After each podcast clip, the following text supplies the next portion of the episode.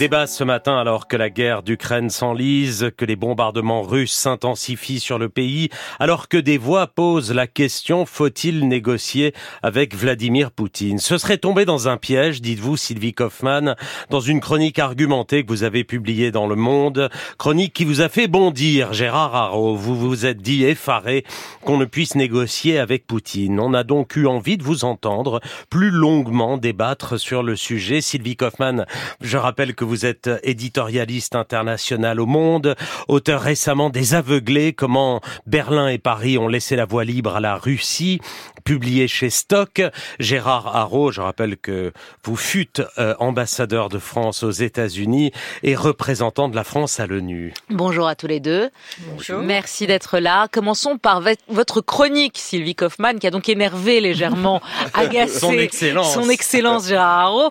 Sylvie Kaufmann, vous revenez dans cette chronique sur ces voix insistantes qui viennent notamment des États-Unis, de Washington, et qui disent en substance l'Ukraine ne peut pas gagner la guerre, les forces sont trop disproportionnées, il faudrait donc ouvrir, commencer à ouvrir des négociations avec Poutine. Or, dites-vous, c'est une erreur, c'est même un piège, car je vous cite, la guerre hybride ne connaît pas la paix, pas plus que Poutine ne connaît la bonne foi. Expliquez-nous.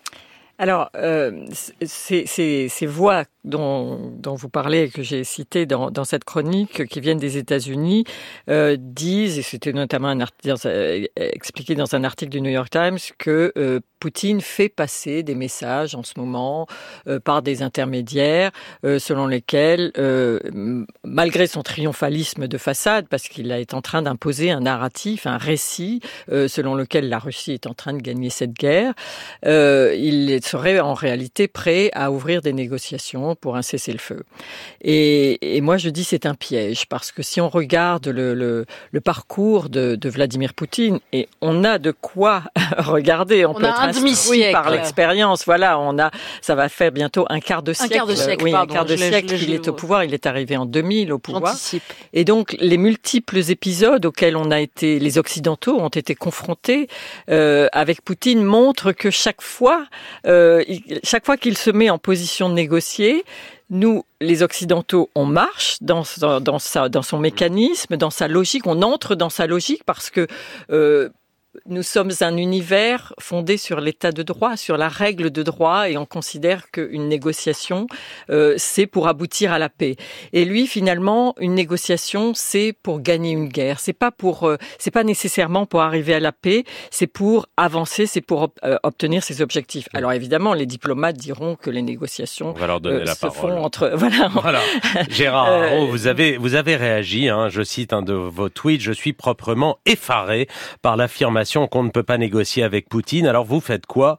Vous attendez son suicide dans les ruines du Kremlin Vous planifiez une guerre de 30 ans À part la négociation, c'est la seule alternative qui reste. Mais sur, le fond de ce que dit euh, Sylvie Kaufmann, est-ce que la guerre hybride se règle par des négociations de paix à l'ancienne? D'abord, je pense qu'on sera d'accord sur le fait que, personnellement, je pense qu'aujourd'hui, Poutine n'a aucun intérêt à négocier. Parce que tout simplement, il va y avoir les élections présidentielles américaines et la victoire éventuelle de Trump serait pour lui le jackpot. Donc, je vois pas pourquoi il négocierait aujourd'hui si on se met, si on se met à sa place. Sinon, face à une guerre, hein, moi je suis, je suis assez simpliste, hein, comme d'habitude. Face à une guerre, vous avez deux solutions. Soit vous négociez, soit c'est la victoire totale. Voilà, la victoire totale, les ruines dans les ruines du Kremlin, le suicide de Poutine. Comme je dis, et, et, et donc, il faut choisir l'un ou l'autre. Et si vous ne voulez pas négocier avec Poutine, ça veut dire la victoire totale de l'Ukraine. Et là, je dis, elle est impossible. Et deuxièmement, ça veut dire 30 ans de guerre.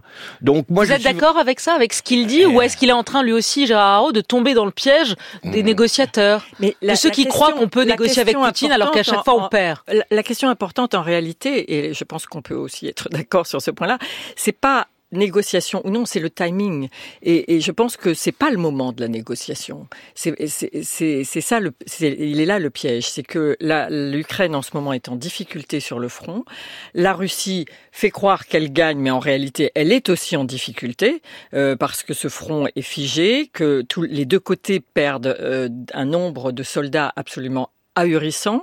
Euh, et elle a besoin de refaire ses forces. Elle a besoin de régénérer à la fois la Russie, ses forces humaines et son équipement. Son industrie est en train d'être mobilisée à fond. Hein. L'industrie de la défense russe tourne à plein, à plein régime, mais ça prend du temps. Donc, ce qui arrangerait Poutine en ce moment, c'est d'avoir une pause d'ouvrir des négociations, d'avoir une sorte de trêve pendant lesquelles pendant il, se continuerait à, à, se réarmer, à mobiliser, et puis euh, euh, les, les, les, occidentaux, en revanche, eux, feraient une vraie pause parce qu'ils sont naïfs dans ce genre de négociations. On va parler, on va parler des occidentaux et notamment des européens parce que vous ne les épargnez pas, Gérard Haro, dans un article très très intéressant dans le Point.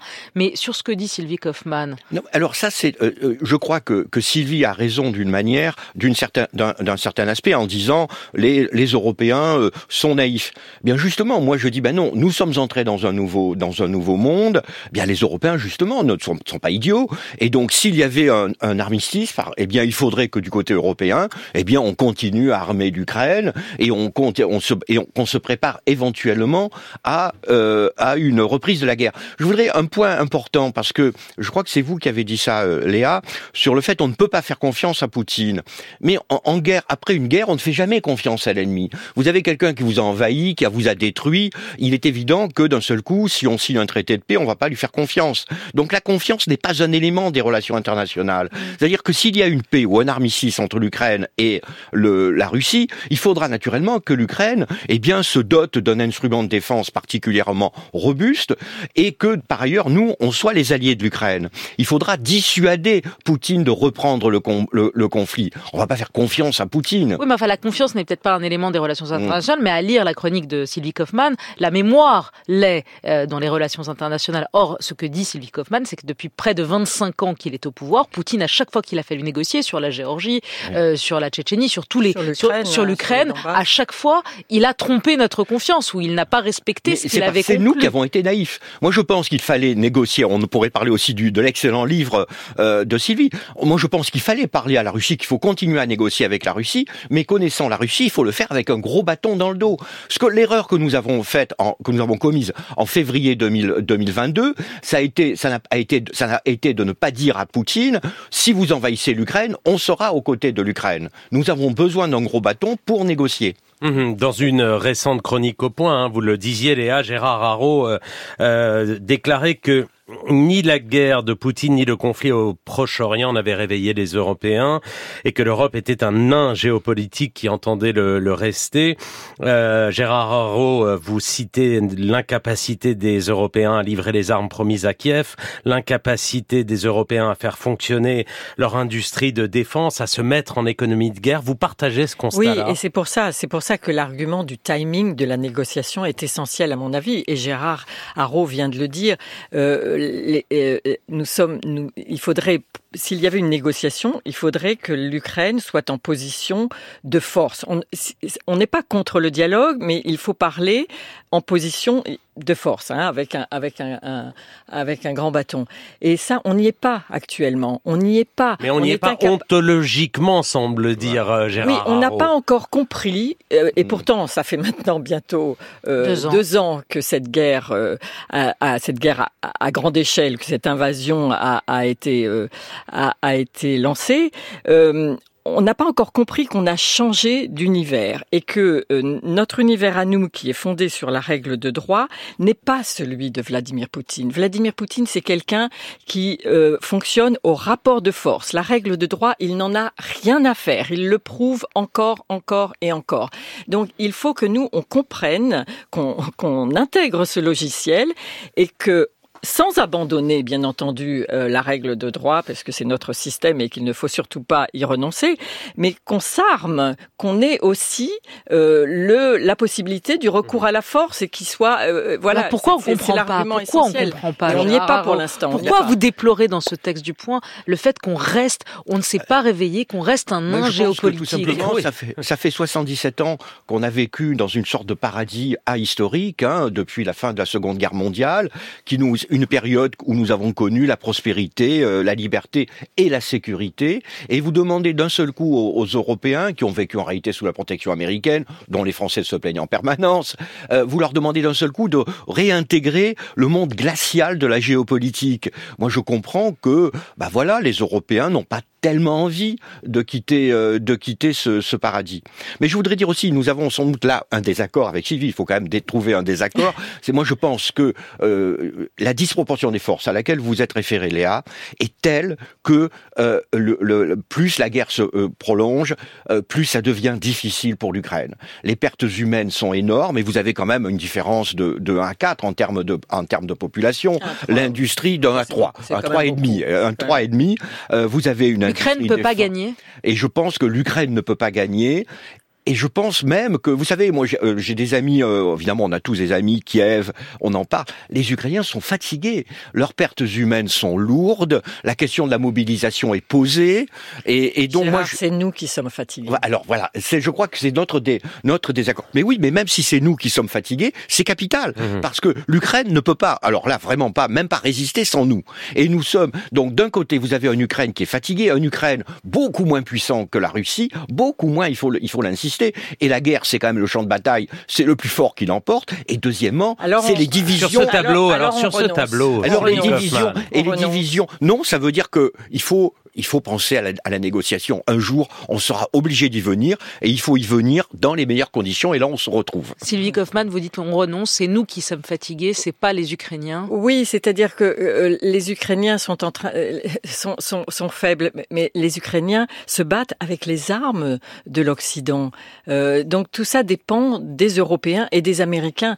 Les Américains sont, en, on, on est bien d'accord, c'est assez clair. Les Ukrainiens fournissent les hommes, ils fournissent les soldats, et, les, Occidentaux fournissent l'équipement, les armes, etc. Donc si on arrête de fournir ces armes, bien sûr, ils ah perdent la guerre, c'est clair. Euh, mais voilà, ça dépend des Européens et des Américains, et je dirais ça dépend de, de, plus en plus des Européens, puisque les Américains sont en train de flancher. Est-ce que le vrai réveil géopolitique de l'Europe euh, sera, serait une victoire de Donald Trump en novembre prochain Le wake-up call, comme on dit, Gérard Haro Pour aujourd'hui, les Européens sont dans un état de déni. C'est-à-dire que, euh, franchement, étant donné l'importance de cette guerre en Ukraine, les Européens devraient se dire, bah, préparons-nous au pire, au scénario du pire, c'est-à-dire l'élection de Trump, parce que Trump a, des, a dit qu'en 24 heures, il résoudrait le conflit, et on connaît bien son hostilité à, à la fois aux engagements extérieurs et à l'Ukraine en particulier. Les Européens ne veulent pas en entendre parler. Alors il y a certains Français en particulier qui disent eh bien, au moins si Trump est élu, les Européens seront obligés de parler de défense européenne, d'autonomie stratégique. Ça vous ne croyez pas? Moi je pense que c'est quand même une, la politique du pire. Euh, et euh, connaissant les Européens, je pense qu'au contraire les Européens risquent de se diviser, risquent de se précipiter à Washington par la porte derrière de la Maison Blanche pour dire pas moi, pas moi, encore un instant Monsieur Dubourreau. Et vous, euh, Oui, moi je crois que la menace, elle est la menace russe, elle est réelle. On la, on la voit depuis deux ans de manière très très claire, et elle est proche de nous. Elle est loin des États-Unis, mais c'est notre continent. Et euh, on avait déjà prévu euh, l'année dernière, on avait prédit que les Européens se diviseraient pendant l'hiver, que tout le monde serait là, que là LAS, et, et que on abandonnerait le soutien à l'Ukraine dès l'hiver 22-23. Ça n'est pas arrivé. Et le soutien dans l'opinion publique européenne reste fort. Donc voilà, moi je crois que ce qu'il faut dire aux Européens, c'est non pas ce que va nous coûter euh, la victoire de l'Ukraine, mais ce que nous coûterait sa défaite. Et là, le coût, à mon avis, serait bien supérieur. vous êtes d'accord sur ça. Sur ça, vous êtes d'accord tous les deux. Mais c'est vrai qu'on peut se demander, puisqu'il utilise, euh, Nicolas a utilisé le terme de wake-up call, on pensait que le 22 février, il y a deux ans, serait le wake-up call des Européens. Euh, déjà, le précédent Trump devait être le, le, wake-up call des Européens. Il y a encore le Proche-Orient, il y a quelques, il y a quelques jours et ça dure encore, qui doit être encore un wake-up call mmh. des, Européens. Et en fait, les Européens veulent pas se réveiller, non? Il se réveille lentement et difficilement, mais il y a quand même, euh, il y a quand même beaucoup de progrès qui ont mmh. été faits depuis l'année dernière. Il y a quand même des livraisons d'armes importantes qui ont été faites. Euh, on ne peut pas dire que les Européens n'ont rien fait. Un mot, Gérard. Regardez ce qui se passe avec les outils qui sont en train de, de détourner tout le commerce, et c'est un commerce qui va vers l'Europe, hein, puisque c'était par, par le canal de Suez. Eh bien, les Européens, qu'est-ce qu'ils font? Ils ont attendu les Américains alors que pour là, c'est vraiment leur sécurité. Et enfin, c'est quand même que les outils. Merci à tous les deux, Sylvie Kaufmann, Gérard Haro, d'avoir été en studio ce matin sur Inter. Il est 9h20.